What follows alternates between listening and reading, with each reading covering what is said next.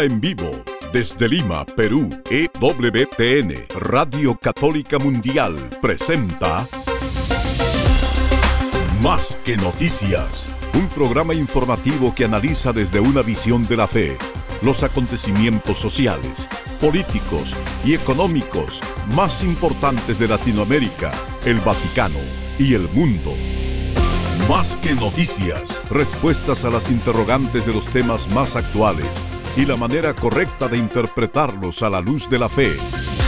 Vidas ejemplares, actualidad del Vaticano, defensa de la vida, apologética, doctrina social de la Iglesia, devociones y mucho más.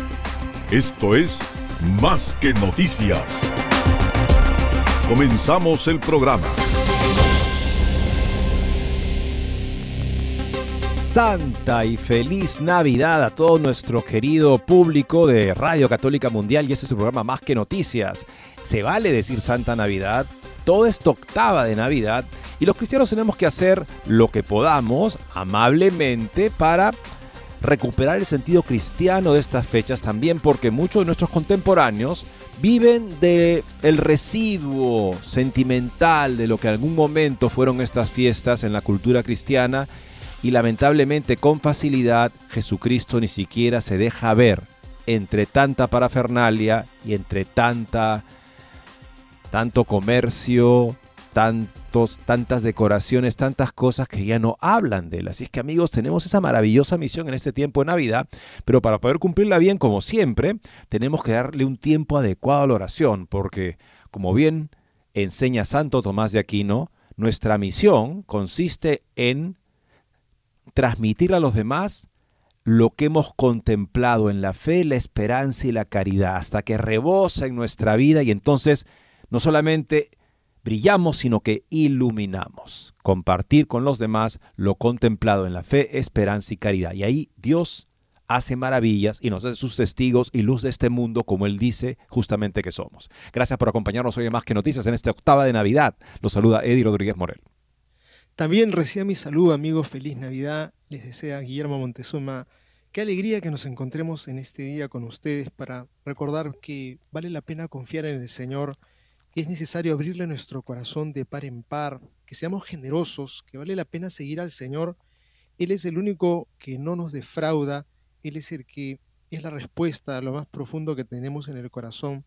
Por ello, invitarles a, ser como los pastores que se fueron a buscar a ese Señor que había nacido, a ese Dios que se había hecho niño y ese Dios que nos invita a la experiencia del perdón, de la misericordia y darle todo, darle todo y estar dispuesto a entregar nuestra propia vida. Hoy también la iglesia está recordando a San Esteban, muerto, apedreado por causa de la fe y con una palabra en sus labios, Señor, no le tomes en cuenta sus pecados, esto que hacen contra mí. Creo que de repente no somos apedreados, ninguno de los que estamos de repente escuchándonos en este momento, o de repente sí, algunos, con algunas palabras duras, malos tratos, motivos de sufrimiento, que tenemos que tener en el labio los mismos sentimientos de Esteban. Señor, no le tomes en cuenta estos pecados.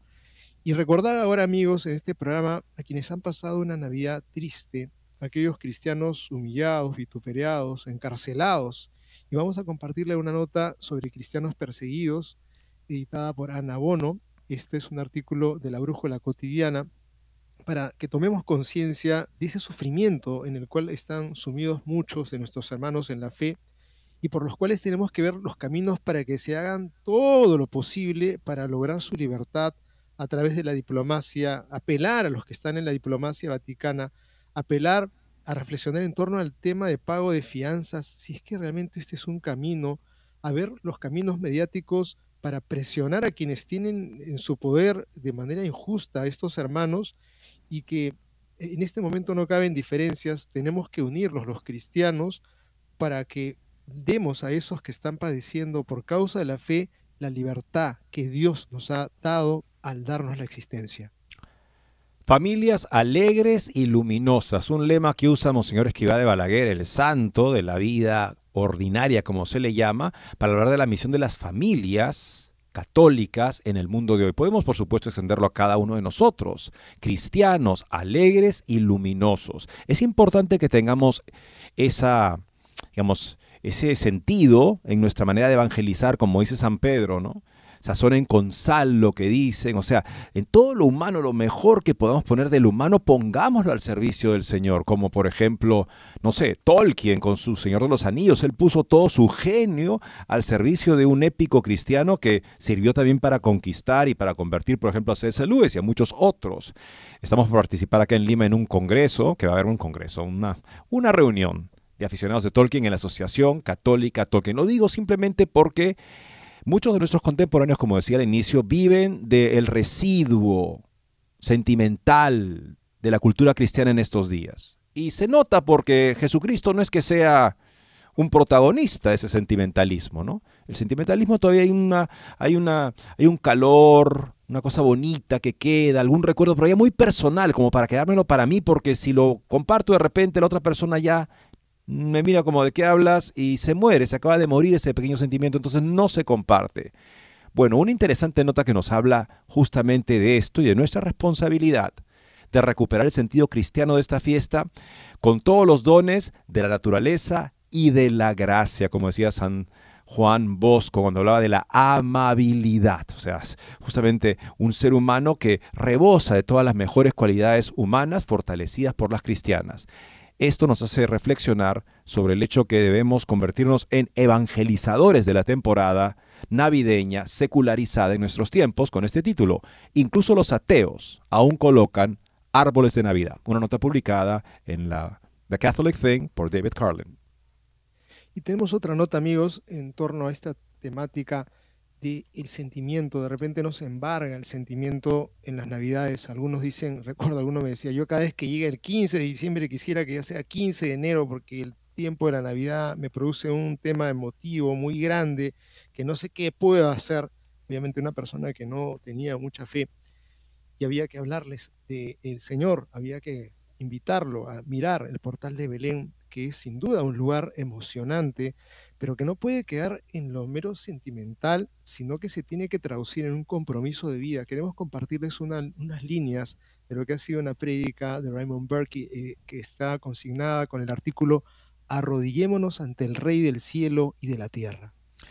Por otro lado, amigos, el cardenal Fernández responde por email una entrevista de The Pillar y dice que eh, sus bendiciones, las bendiciones que se plantean este tercer tipo de bendición, fruto de un crecimiento en la comprensión de bendiciones que no son litúrgicas, como si todas las bendiciones fueran litúrgicas anteriormente, que no lo son. Bueno, él dice que esas bendiciones no convalidan ni justifican nada. Y dice que la aplicación es de cada obispo. Vamos a ver justamente esta respuesta, Monseñor Fernández, para ver qué tiene en mente, habiendo constatado ya cuando dio esta respuesta tal vez uno o un par de días de reacciones con respecto a fiducia supplicans.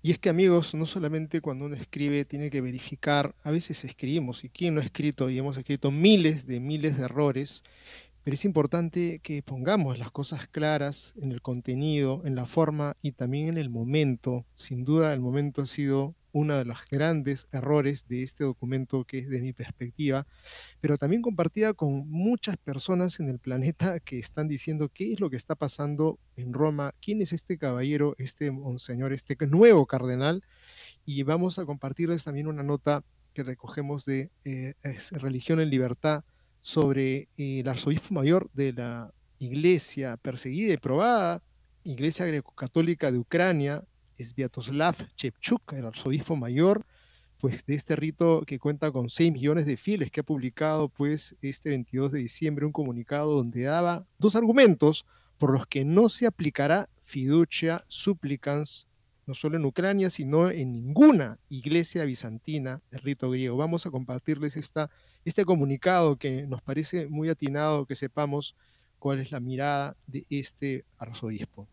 Las voces que nos invitan a reflexionar sobre la gravedad de bendecir a personas que se presentan en pareja, una pareja que vive con un vínculo sexual gravemente pecaminoso, mortalmente pecaminoso, parece estar muy lejana de Latinoamérica, pero hasta que nos encontramos con un cardenal, y no un cardenal, digamos, poco conocido, el cardenal Sturla de Montevideo, que califica fiducia supplicans como ambigua, divisoria y afirma que no se puede bendecir a las parejas que viven en pecado, considera que el documento es contradictorio y además, por supuesto, lo que decía Guillermo, no era un tema que surgiera, que, que debería ser planteado, por supuesto, en días de Navidad. Y tenemos también otro documento de Infocatólica escrito por Monseñor Charles Chaput, que ha dicho, pues, este es el coste de Hagan Lío. El título es muy sugerente y dice así la primera nota, aunque, final, aunque finalmente el documento no cambia, de hecho, la enseñanza de la Iglesia no la cambia sobre el tema del matrimonio, sí parece cambiar la enseñanza de la Iglesia sobre la pecaminosidad de la actividad sexual entre personas del mismo sexo. El matrimonio no es el tema de fiduchas súplicas para aquellos que dicen, no, no ha pasado nada con el matrimonio. No, se trata de la naturaleza moral de las uniones entre personas del mismo sexo y esta es una distinción crucial, un punto muy claro para aquellos que les está quedando pues la duda de decir no ha pasado nada, si ha pasado gran cosa amigos y la perspectiva de los pastores en el mundo, como de mucha gente sencilla que dice qué está ocurriendo, pues vamos a contárselos luego de la pausa. No se muevan de EWTN, Radio Católica Mundial. Enseguida regresamos con Más que Noticias.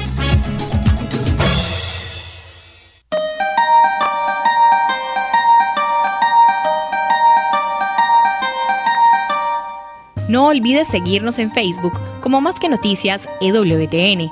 Allí podrás encontrar las noticias que tratamos día a día en el programa. Además, pueden escribirnos con sus comentarios o sugerencias.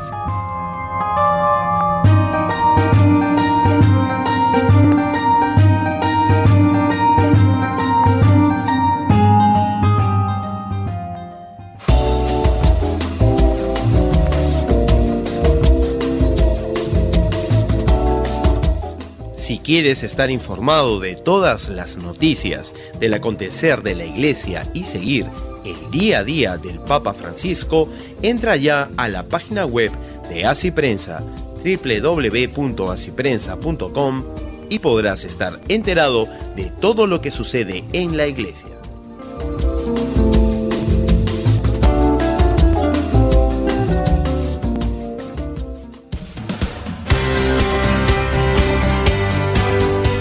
Ya regresamos en EWTN, Radio Católica Mundial, con su programa Más que Noticias. La Navidad nos hace crecer el corazón, si estamos viviéndola bien, en un proceso de conversión que nos acerca a nuestros hermanos más necesitados de esa presencia, de esa oración, como hizo y como hace nuestro Señor Jesucristo de una manera singularísima a partir de su encarnación. Tenemos una nota de una analista, Anna Bono, ella escribe para la Brújula Cotidiana con el título de esta pieza en Irán, Una triste Navidad para los cristianos encarcelados. Son muchos y muchas veces son personas arrestadas y detenidas sin cargos, perseguidas solo por ser cristianas. En Irán, para algunos cristianos la Navidad es una celda oscura en una de las prisiones más infames del país, sin ninguna acusación oficial ni acusación, y con la conciencia de estar encerrados únicamente por su fe profesa, por profesar la fe, y sin ninguna perspectiva de notificación de un delito inminente del que defenderse, privado de sus derechos incluso antes de que de su libertad. Así lo recordó la agencia Noticias Asia News. Entre junio y septiembre continúa la agencia más de un centenar de cristianos, en su mayoría conversos del Islam, pero no faltan los asirio-caldeos, bautizados desde la infancia. Fueron detenidos en 11 ciudades diferentes. Los sitios activistas informan de 69 personas detenidas y al menos 10, 4 hombres y 6 mujeres encarcelados. Para quienes obtuvieron la libertad bajo fianza, las familias pagaron cantidades que van desde 8 mil hasta 40 mil dólares. La ola de detenciones coincidió con una nueva represión que golpeó también a la comunidad Bahá'í, que junto a los cristianos conversos es otro grupo no reconocido por Teherán. Algunos de los liberados tuvieron que firmar promesas y abstenerse de realizar más actividades cristianas o tuvieron que participar en secciones, en sesiones de reeducación islámica.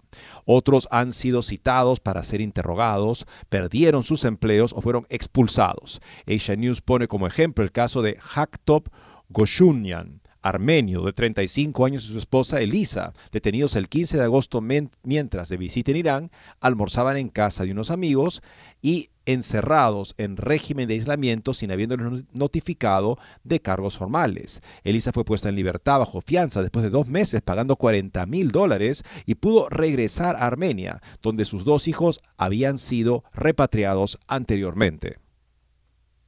Jacob sigue en prisión en Article Choto, un sitio especializado en documentar la represión de las minorías religiosas en Irán, Elisa dijo que había sido acusada de participar en actividades cristianas ilegales y que no sabía de dónde venían las acusaciones, porque ni ella ni su marido, nada ilegal, ni participaron en actividades cristianas durante su visita a Irán. Elisa es hija de un conocido pastor iraní armenio, Rafi Shabderberdian, fallecido a principios de este año, que había dirigido una iglesia en Ereván desde que abandonó Irán en 1993. Y ahí es la persecución más abierta, más frontal, desde enemigos. Pero, ¿qué pasa cuando la persecución es algo más sutil? Es la persecución simplemente de la persona que ni siquiera entiende de qué se puede estar hablando, cómo se puede estar hablando de Navidad, por ejemplo, el día de hoy porque la Navidad era un preparativo para una fiesta de niños o un tipo de momento de sentimentalismo que incluso nos sale lágrimas por los que ya no están, porque recordamos los momentos bonitos que vivimos con ellos. Y no hay más, porque en efecto ya se ha perdido el fondo de la verdad cristiana. Queda algo del sentimiento, porque el sentimiento cambia más lentamente, las ideas pueden cambiar más rápidamente. Las ideas ya están prácticamente extinguidas en el alma de muchos de nuestros contemporáneos y hay algo que queda aún a lo que se aferran o al menos reconocen que tienen un sentimiento cristiano y poco más. El título de esta nota es revelador. Incluso los ateos aún colocan árboles de Navidad de David Carling. Compartimos con ustedes un extracto. Estamos hoy en el siglo XXI. Muchos en nuestra sociedad han repudiado el cristianismo y su creencia en la inmortalidad. Por supuesto, muchos cristianos aún no han repudiado el cristianismo mediante una declaración verbal expresa. Siguen siendo católicos o protestantes nominales, pero en efecto han abandonado las creencias de sus antepasados. ¿Qué sucede cuando dejamos de creer en nuestra inmortalidad y potencial divino? ¿Seguiremos teniendo una estimación muy alta del valor de una persona individual? ¿O pensaremos en los humanos como nada más que entidades biológicas sujetas a la muerte, como todas las demás entidades biológicas? ¿Pensaremos en nosotros mismos como en pájaros y abejas, flores y árboles, cosas de poco valor que tienen su breve día y luego desaparecen para siempre? ¿Grabaremos lápidas de nosotros similares a las lápidas antiguas que los arqueólogos han encontrado? Abro comillas, por la eternidad fui inexistente. Luego me desperté por un momento ahora soy otra vez eternamente inexistente? Si ya no estamos hechos a imagen y semejanza de Dios, ¿a imagen y semejanza de qué pensaremos que hemos sido hechos? Quizás ratones de laboratorio, o marionetas, o robots. Y en el último siglo hemos visto indicios sorprendentes de cómo un mundo descristianizado puede abandonar por completo la vieja idea de que el hombre está hecho imagen y semejanza de Dios. Y no solo abandonar la idea, sino pisotearla, hacerla añicos. Pensemos en Hitler y los nazis. Pensemos en Stalin y Mao y sus asistentes asesinos. Pensemos en la noción perversa que hoy tienen muchos de que existe un derecho fundamental a matar bebés no nacidos. No es que los antiguos practicaran universalmente un exaltado humanismo, lejos de ello, pero en términos generales se aseguraron de que la vida del hombre en este planeta estuviera encaminada en la dirección correcta. De manera similar, nosotros los modernos, a pesar de nuestras tendencias deshumanizadoras, todavía nos hemos abandonado totalmente al humanismo exaltado. No hemos abandonado totalmente el humanismo exaltado, que es nuestra herencia civilizatoria, pero vamos en la dirección equivocada. Mientras los antiguos subían cuesta arriba, nosotros nos deslizamos hacia abajo. Las ideas gobiernan el mundo y las ideas generan sentimientos, pero es más fácil cambiar nuestras ideas que cambiar nuestros sentimientos. Es muy posible que la sociedad renuncie a sus ideas cristianas y al mismo tiempo conserve la mayor parte de su sentimiento cristiano. Los sentimientos a menudo van por detrás de las ideas. Incluso los ateos todavía colocan árboles de Navidad. Pero el retraso no dura mucho. Nosotros, los de la generación actual, podemos en nuestra miope inocencia adoptar ideas potencialmente asesinas. Podemos vivir una vida básicamente pacífica y ser enterrados en un funeral cristiano, pero podemos dejar que nuestros nietos y bisnietos experimenten, incluso posiblemente cometan, los asesinatos reales. O sea, el ser humano Hoy en día, muchos de nosotros tienen un sentimentalismo cristiano que se expresa en algunas prácticas cristianas, la sepultura, la misa, en fin, no sé, ciertos momentos que valiosos, donde decimos que aún somos valiosos y entonces los sacramentalizamos justamente con este tipo de prácticas religiosas, pero en el fondo verdaderamente nuestra vida hace tiempo que no aspira más que un buen estilo de vida un bienestar sensible que se pueda extender hasta que ya finalmente decidamos, tal vez incluso algunos, acabar con esta vida de la manera más indolora posible. Bueno, eso ya expresa que el ser humano es algo que no tiene valor. ¿Y qué haces con lo que no tiene valor? Lo desprecias. Si está cerca de ti, lo desprecias porque no tiene valor. Se reducen, se maltratan las relaciones humanas, incluso en nuestro entorno, porque no vemos cuál es el sentido trascendente ni bello de nada, ni de nadie particularmente. Pero luego posteriormente, la medida que eso ya se asienta más y empieza a entrar en el sentimiento, entonces ponemos en la, en la práctica comportamientos asesinos. Por ejemplo, legalizar prácticas de eutanasia, mm, la práctica del aborto, ya hace tanto tiempo instalada, el aumento, por ejemplo, de personas que lamentablemente deciden quitarse la vida. Y todo esto porque no son capaces de ver el sentido trascendente de la misma. Si algunos de nosotros dice podemos aún vivir una vida tolerablemente armoniosa y agradable porque aún queda bastante sentimiento cristiano en la humanidad, ¿qué será del tiempo querer Adán con tan pobre precursor, una vida tan sentimental y nada más cristiana? ¿Qué cultura heredarán nuestros hijos y nietos? Una interesante pregunta que nos pone ante la buena noticia que todos debemos y podemos convertirnos.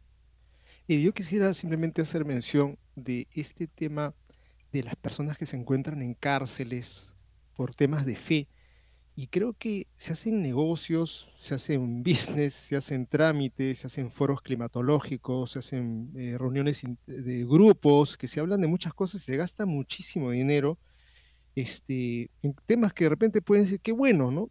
Eh, pero hay una realidad que es tremenda, que es el sufrimiento de los cristianos perseguidos, de los que, como hemos mencionado, en cárceles en diferentes naciones.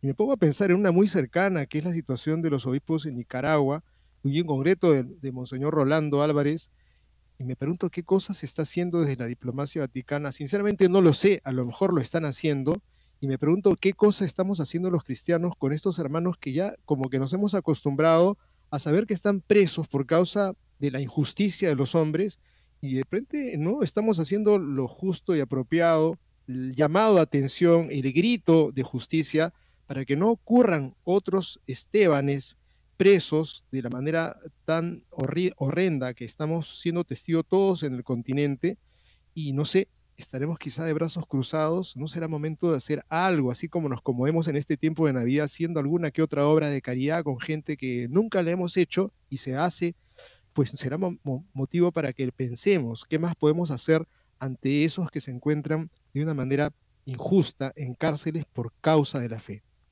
Y vemos, amigos, justamente que nuestra fe en estos días, todas las celebraciones tan lindas que en efecto se expresan de una manera sentimental, sensible, no son sentimentalismo, no nos convirtamos en cómplices de la descristianización, reduciendo esta fiesta básicamente al estado de ánimo siempre tan, siempre digamos, más pobre de nuestros contemporáneos y de nuestro también me doy cuenta que sí, soy un sentimentalista, la, vida para mí es una cosa más bien sentimental y no se refleja en mi vida. Bueno, entonces, amigos, que la buena noticia es que me puedes convertir. Todos podemos y debemos convertirnos cada día, morir a la falso en nuestra vida para vivir más plenamente en la verdad. Es un proceso de muerte y resurrección constante, lo que nos permite rebosar del Evangelio y brillar, no solamente brillar, sino iluminar a los demás.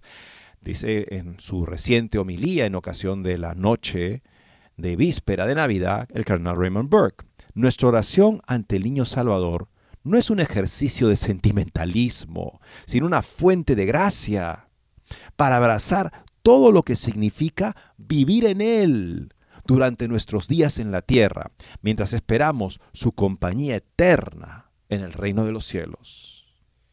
Y dice también esto, ante las tremendas pruebas que afrontamos en el mundo y en nuestra vida personal, no cedamos nunca a la tentación del desánimo, sino dediquémonos cada vez más a la oración ante el pesebre, el crucifijo y sobre todo a la presencia real de nuestro Señor en el Santísimo Sacramento, el niño Jesús, verdadero Dios y verdadero hombre, nunca nos falla, nunca deja de derramar su vida por nosotros, siempre perfecciona su vida en los que aman su manifestación. Su madre, la Santísima Virgen María, y su padre, Virgen San José, nunca dejan de guiarnos hacia aquel que es nuestra única salvación, nunca dejan de guardar nuestro camino en Él. Y creo, amigos, que tenemos que recordar estas palabras tan sabias de este buen pastor que tenemos, que nos hace ese llamado a ponernos y a postrarnos delante del pesebre o el crucifijo o ante la presencia real, y vamos a descubrir que efectivamente no fallan, ellos van a darnos mucha fuerza, mucho ánimo, y esos segundos o minutos o de repente hora que pasemos delante de ese pesebre de nuestra casa o de una, alguna iglesia o de algún momento en que entremos ante el Santísimo Sacramento, encontraremos que es verdad, es verdad. Nuestra oración ante Jesús, niño en el pesebre, ante el crucifijo que nos muestra el medio por el cual él ha querido salvarnos porque es lo mejor para nosotros, porque hay mucha falsedad en nuestra vida y tenemos que morir a esa falsedad para poder renacer, revivir a la verdad. Él es la verdad. Y esto no es un ejercicio de sentimentalismo, sino fuentes de gracia. Contemplar al niño Jesús, contemplar a Cristo en la cruz, contemplarlo victorioso en la resurrección contemplarlo en la Sagrada Eucaristía. Estos son fuentes de gracia para abrazar todo lo que significa vivir en Él durante nuestros días en la tierra, con gran sentido, el sentido que le da su compañía eterna en el reino de los cielos.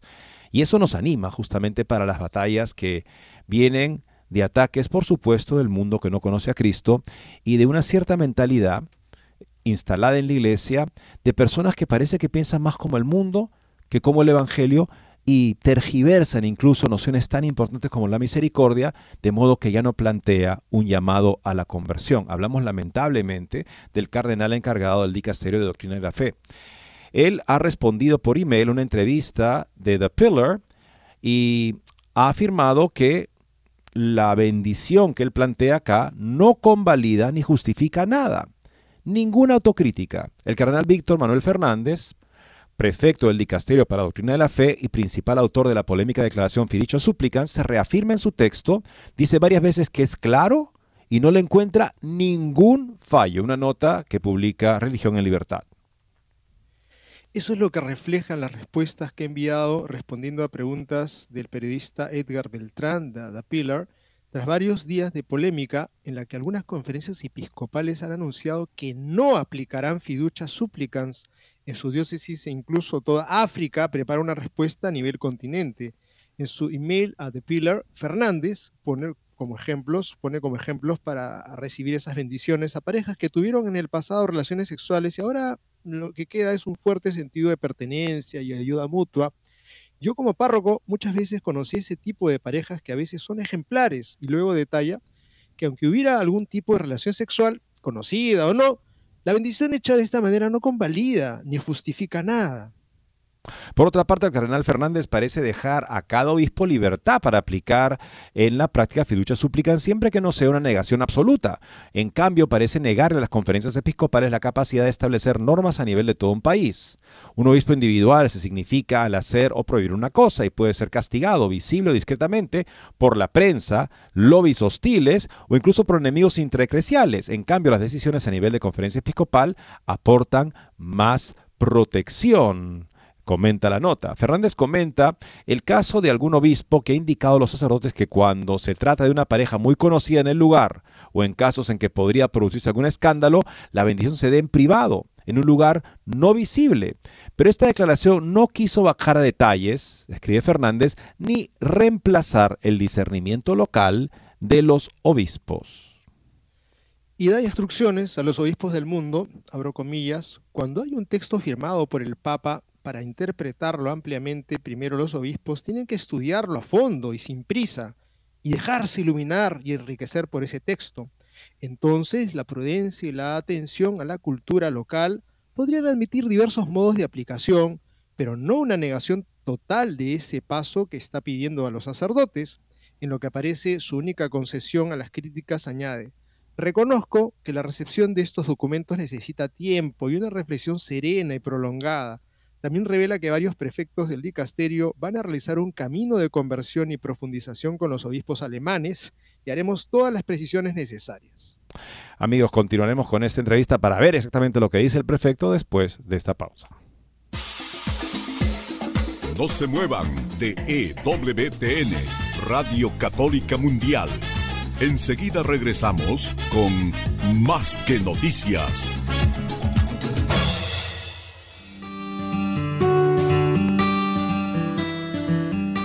En la página web de EWTN podrás encontrar los programas de EWTN Radio y Televisión. Solo tienes que descargar los podcasts y así encontrarás tus programas preferidos. Recuerda en www.ewtn.com.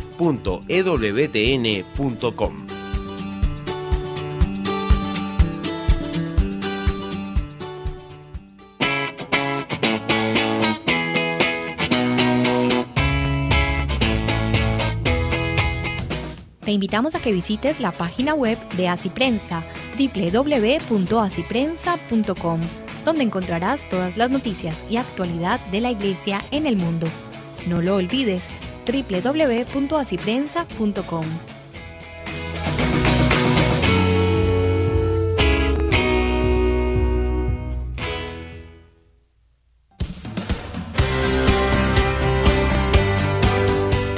Ya regresamos en EWTN, Radio Católica Mundial, con su programa Más que Noticias. Para comunicarse en vivo con Más que Noticias, nos pueden llamar desde Estados Unidos al teléfono gratuito 1-866-398-6377 y desde cualquier parte del mundo al 205-271-2976.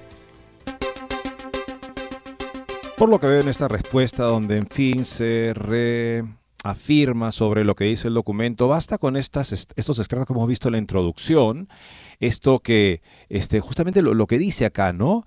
Que cuando se trata de una pareja muy conocida en el lugar o en casos en que podría producirse algún escándalo, la bendición se dé en privado, o sea, porque el documento dice que hay que evitar confusión, ¿no? Bueno, entonces algunos dicen, bueno, si es muy conocida la pareja, damos la bendición en privado, en un lugar no visible, pero dice, pero esta declaración no quiere bajar a detalles ni reemplazar el discernimiento local de los obispos. O sea, en otras palabras, para Monseñor Fernández está bien que una pareja muy conocida y que produzca escándalo puede ser bendecida públicamente, siempre y cuando no parezca un matrimonios. está diciendo algo muy claro acá. Uno tenía la impresión, no, que se van a la oficina, ahí en, privado y el sacerdote ahí los bendice, lo cual también es escandaloso porque les está dando a entender que de alguna manera hay algo que se puede bendecir en una relación constituida por un pecado mortal. Pero en fin, y un estado de pecado mortal. Pero en fin, parece decir que eh, bueno, eso estaría como que sería, sería el, digamos, el alcance de este documento sería eso, un lugar privado, en secreto, nadie, ninguna ceremonia, ninguna foto como la que publica James Martin de la pareja que bendijo, etcétera, etcétera. Pero no es así. Él considera que se podrían, cada obispo decida, y cada obispo que tenemos lamentablemente decidirá de una manera bastante escandalosa, que si se causa escándalo, bueno, el obispo decide, el obispo decide, eso no importa y que supuestamente no se puede dejar de aplicar este texto. Se puede hacer algún tipo de matiz o aplicación, pero no se puede dejar de aplicar este texto. Y la, alternativa que da. Ven ustedes cómo esto no es honesto, lamentablemente. Por un lado, bueno, una pareja muy conocida puede causar escándalo, pero cada obispo decide eso. Y por otro lado, bueno, pero es que usted sabe que hay parejas que en el pasado tenían una relación sexual y ahora ya no hay relación sexual y se ayudan. Por ejemplo, ese tipo de pareja. Pero no me está hablando de eso, Monseñor Fernández, por favor. Basta ya de este juego, de esta ambigüedad que acaba siendo bastante destructiva o no, o no se da cuenta usted o no le importa, porque en esto consiste, como dice él, este cambio, como dice él, un camino de conversión y profundización para que puedan ser recibidos estos documentos. O sea, este es el primero de varios que se vienen, evidentemente. Veamos ahora qué está diciendo el episcopado. Un episcopado, hay que decirlo, más responsable y consciente del gravísimo daño que le hace a las personas por el escándalo y también, digámoslo, de la responsabilidad que acarrea eso, de la cual Monseñor Fernández parece no tener idea alguna o minimizar la importancia.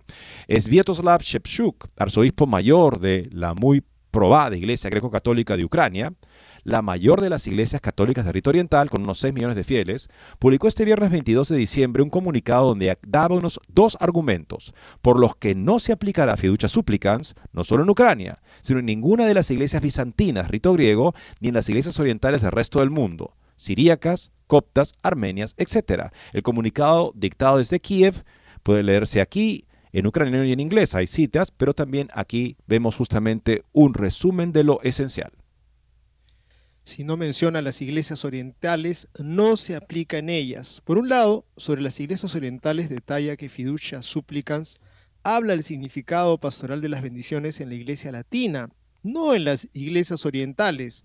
Considera que no trata un tema de fe o moral católica, y puesto que no menciona ni cita para nada las iglesias orientales, basándose en el canon 1492, el derecho canónico de las iglesias orientales afirma que esta declaración se aplica exclusivamente a la iglesia latina y no tiene fuerza legal para los fieles de la iglesia greco-católica ucraniana, ni ninguna otra iglesia oriental, se deduce del texto.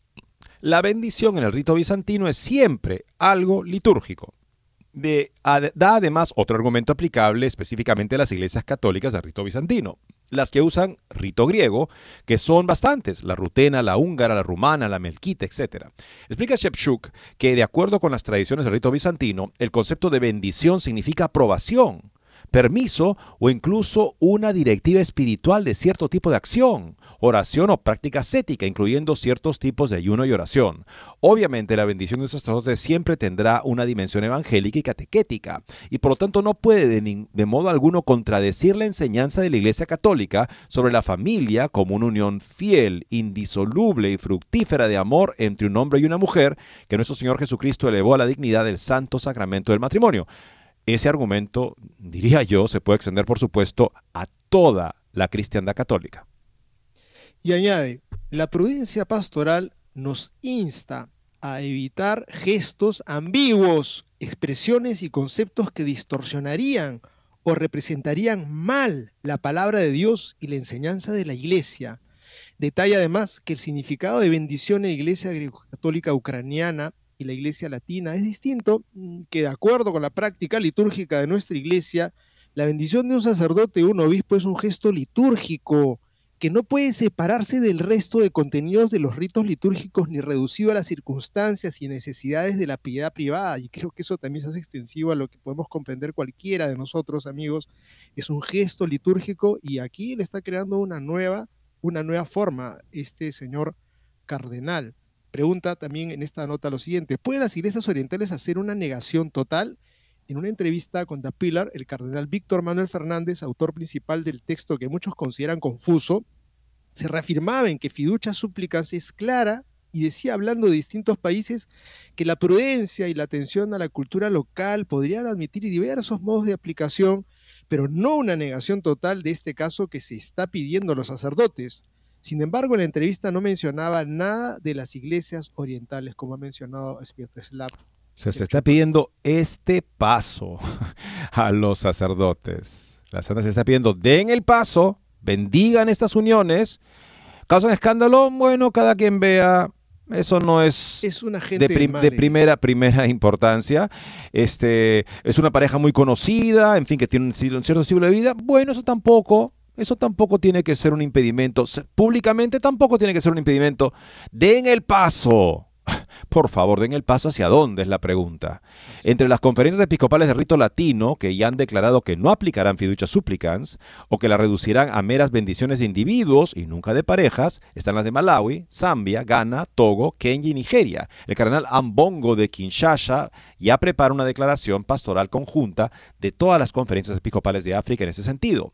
También está, por supuesto, la primera de estas declaraciones, que fue la de el arzobispo y obispo auxiliar de Astana, Kazajistán, cuyo obispo auxiliar justamente es Monseñor Schneider, muy conocido. Ellos también al final le piden al Papa que retire este documento por el escándalo que va a causar. Se calcula que los católicos de rito oriental son entre 18 y 20 millones en todo el mundo. Suelen convivir, a veces como minorías, otras como mayorías, con católicos de otros ritos en diversos países. Eritrea es el único país donde todos los católicos y sus diócesis son de rito oriental, unos 200.000 católicos de rito copto eritreo. Bueno, conozco, tengo unos amigos muy buenos en Canadá, lamentablemente ante la desidia y descuido y heterodoxia, tibieza de algunos obispos allá, han decidido migrar a un rito oriental católico y lo han hecho recientemente y están muy felices de hacerlo porque han encontrado que ahí, al parecer, están algo más protegidos de este tipo de arbitrariedades romanas. Eh, y creo que ahora tocamos esta temática de esta forma como se mueve el mundo, el marketing. Tienes algo que ocultar, lo pones entre paredes, buscas, has encontrado a un delincuente, por decir, y entonces lo guardas, guárdate, guárdate la noticia, no, no, no, no ejecutes. Cuando haya un lío con el gobierno, entonces tú sueltas la información de manera que lo otro se quede medio tapado.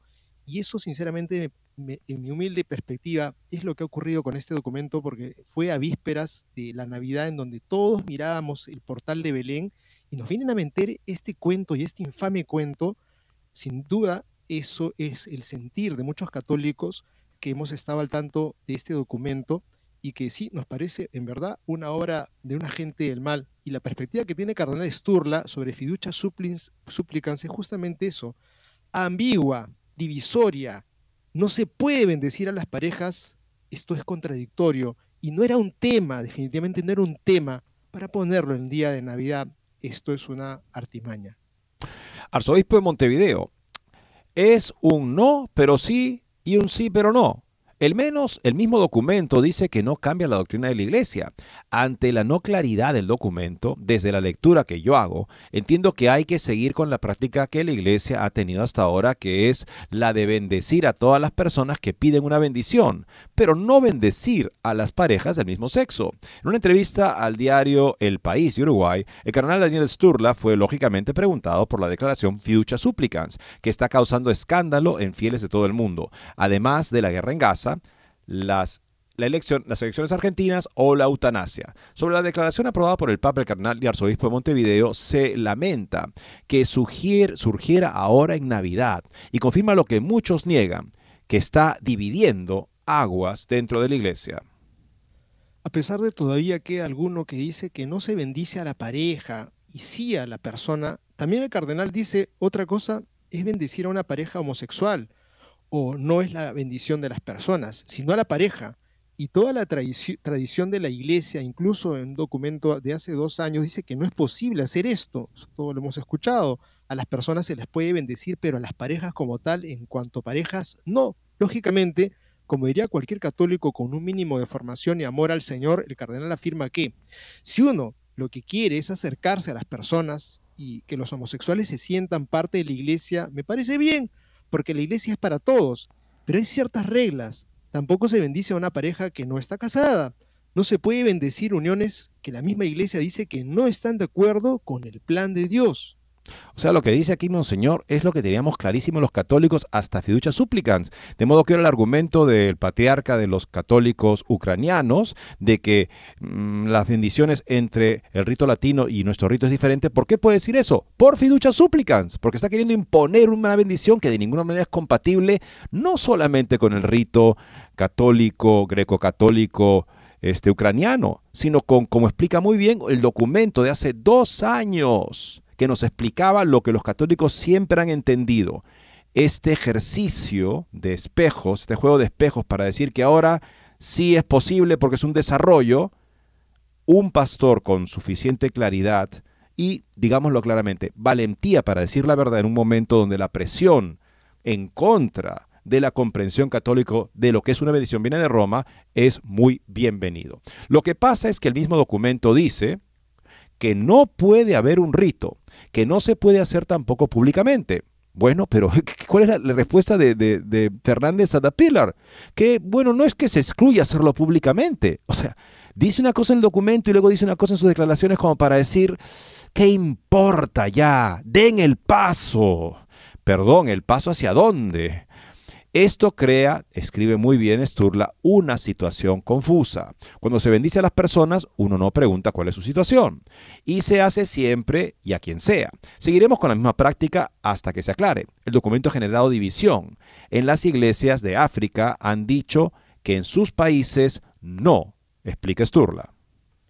Excepto el cardenal Fernández y un pequeño grupo muy ideologizado, pocos defienden ya la literalidad del documento, que sea claro que no cause escándalo y que ese escándalo lo motiva la afrenta a la ley de Dios, algo que Cardenal Müller ha calificado como blasfemia.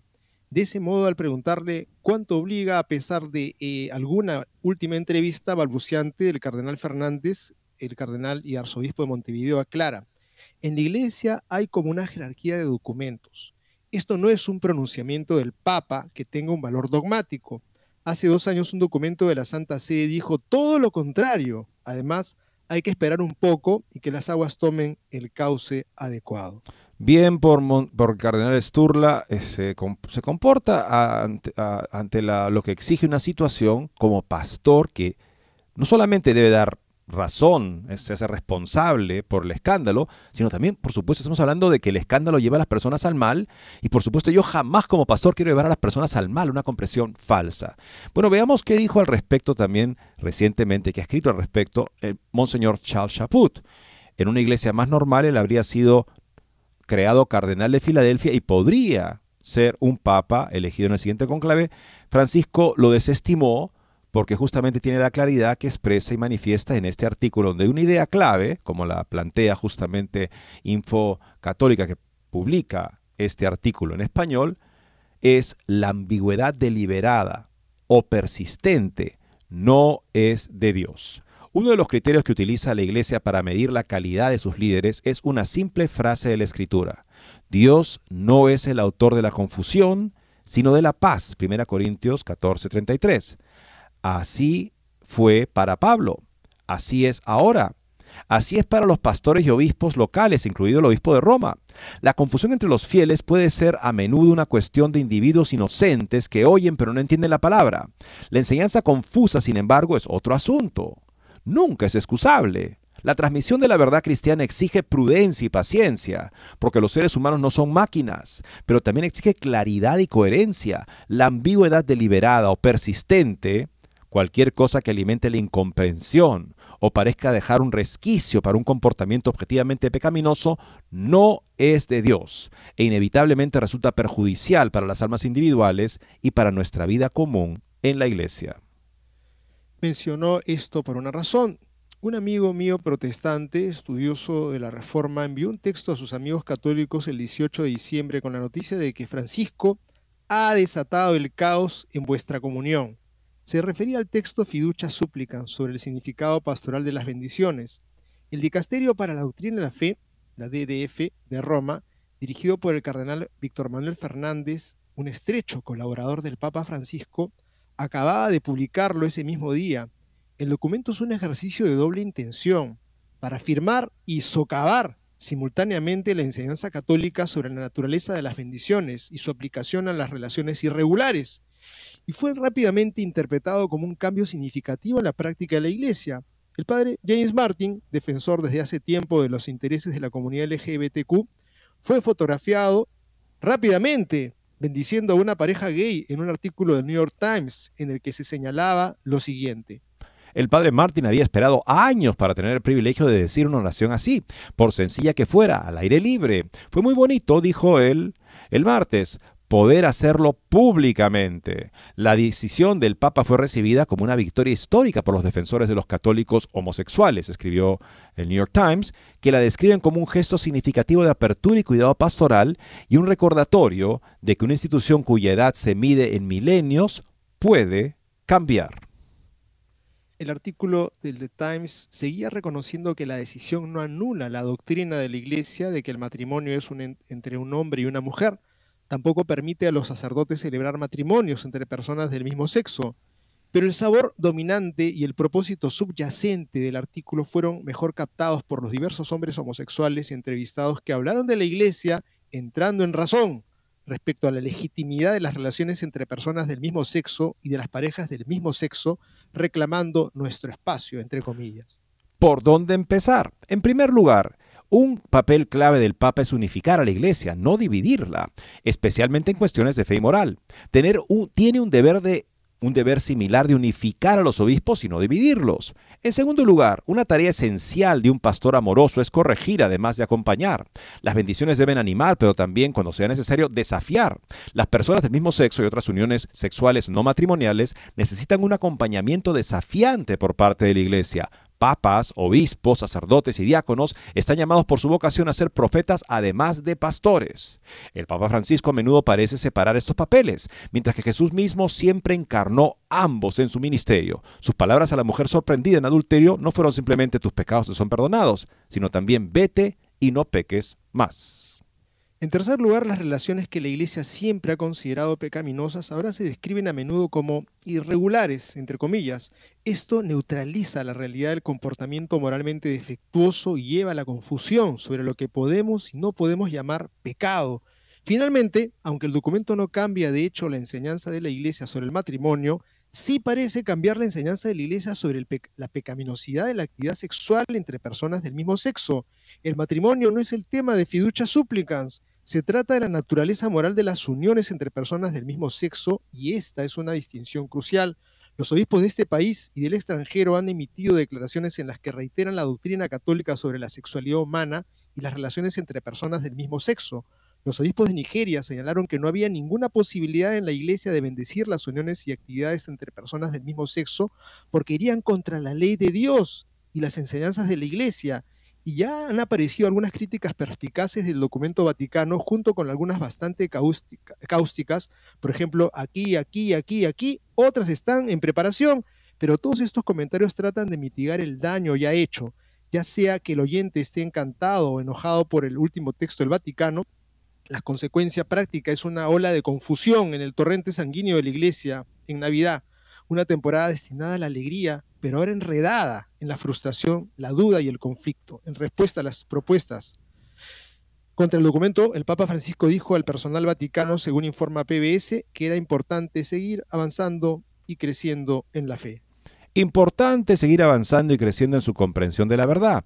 Aferrarse temerosamente a las normas puede dar la apariencia de evitar problemas, pero solo termina perjudicando el servicio que la Curia Vaticana está llamada a prestar a la Iglesia, dijo. Permanezcamos vigilantes contra las contraposiciones ideológicas rígidas que a menudo, bajo la apariencia de buenas intenciones, nos separan de la realidad y nos impiden avanzar, dijo el Papa. Estamos llamados en cambio a ponernos en camino y caminar, como los magos, siguiendo la luz que siempre desea conducirnos a veces por senderos inexplorados y caminos nuevos, dijo el Papa a la Curia.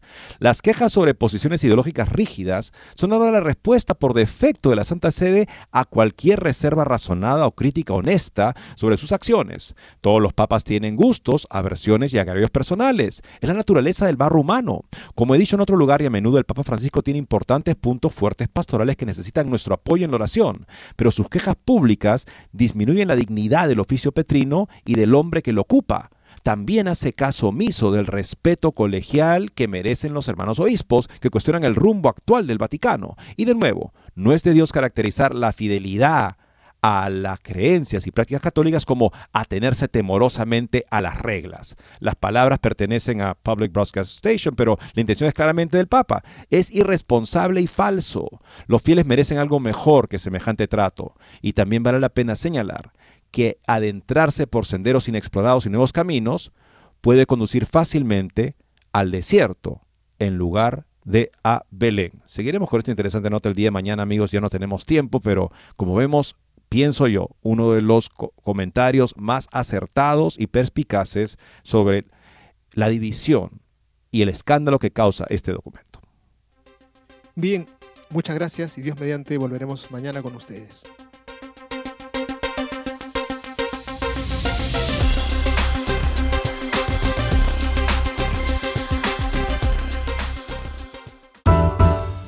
of living.